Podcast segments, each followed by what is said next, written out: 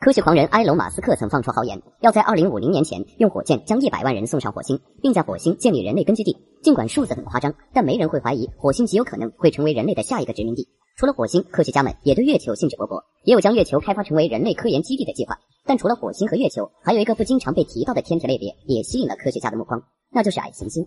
说到矮行星，你能想到哪颗星球？矮行星是一个诞生没多久的天体类别。在二零零六年的国际天文联合会中，冥王星惨遭降级，就是被划入了矮行星的行列。冥王星的近日点插入了海王星的公转轨道，所以才被驱逐出列。而这其中还与系神星被发现有关。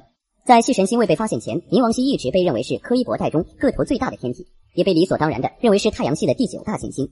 直到二零零三年，帕洛马天文台拍摄到了系神星。二零零五年，加州理工学院的迈克尔伊布朗、夏威夷双子座天文台的查理特鲁希略和耶鲁大学的大卫拉比诺维斯组成的团队，正式向外界宣布了系神星的存在。这是一颗外海王星天体，它与太阳的距离为九十六点三天文单位，也就是一百四十四点一亿千米。当它运行到近日点时，与太阳的距离就是三十七点九一个天文单位。刚刚发现系神星时，由于数据有限，仅从图像上判断，系神星的直径看起来比冥王星还要大。那么问题来了，怎么给系神星定位呢？把它命名为太阳系第十大行星吗？如果将来在柯伊伯带中又发现了大个头的天体，就继续扩容行星的队伍吗？这是一个很棘手的问题。不知道给系神星以古希腊神话中的不和谐和冲突女神厄里斯来命名，是不是考虑到这颗天体的出现带来的混乱？因为厄里斯是不和女神，所以在我国就把这颗天体翻译成了系神星。因为冥王星的地位受到系神星的严峻挑战，国际天文学联合会成立了一个专门委员会，重新讨论太阳系的行星概念。按照行星的标准，冥王星和系神星都位于柯伊伯带内，在自己轨道附近还有其他天体，所以都不能算作行星。于是矮行星这个类别就专门为冥王星和系神星所创了。矮行星又被叫做侏儒行星，体积介于行星和小行星之间，也围绕恒星运转，质量足以克服固体引力，达到流体静力平衡的形状，不需要清空所在轨道的其他天体。谷神星、鸟神星、刃神星都是矮行星的家族成员。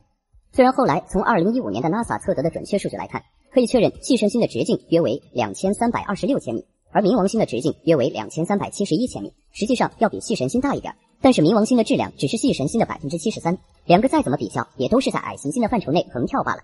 前面也说过，系神星距离太阳非常远，阳光达到系神星大约需要九个小时，而它绕太阳一圈大约需要五百五十九个地球年，所以系神星上有着不亚于冥王星的寒冷。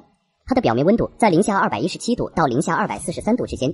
从系神星的热力图中，科学家们发现了挥发的甲烷，说明它表面存在稀薄的大气，而又因为太冷，估计这层薄薄的甲烷大气也变成了甲烷冰。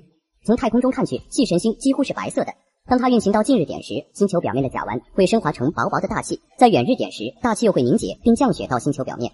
气神星还有一颗比较大的卫星西韦伊，也叫做迪斯诺美亚，是薄荷女神厄里斯的女儿。西韦伊是矮行星系统中第二大已知的卫星，它的直径约为七百千米，它的公转周期为十六个地球日。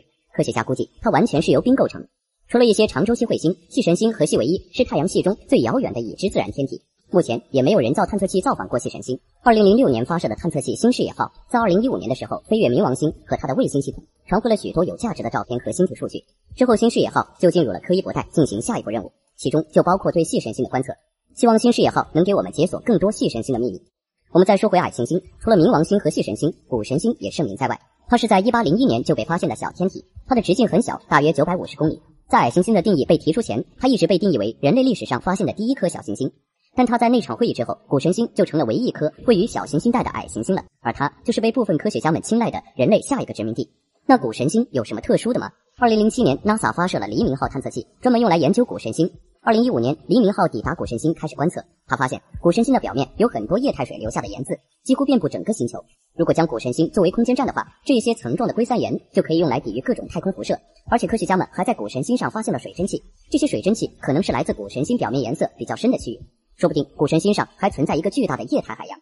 古神星的位置也很优越，就位于火星和木星之间的小行星带上，完全可以成为一个中转站或者航天器的补给加油站。古神星上的重力也只有地球的三十分之一，逃逸速度也很低，仅为五百一十米每秒。也就是说，在古神星中，只用很少的推进剂和能量就能发射航天器，这些都是月球和火星不具备的优势。但要建立一个人类太空殖民地，谈何容易？还有很多问题等待解决。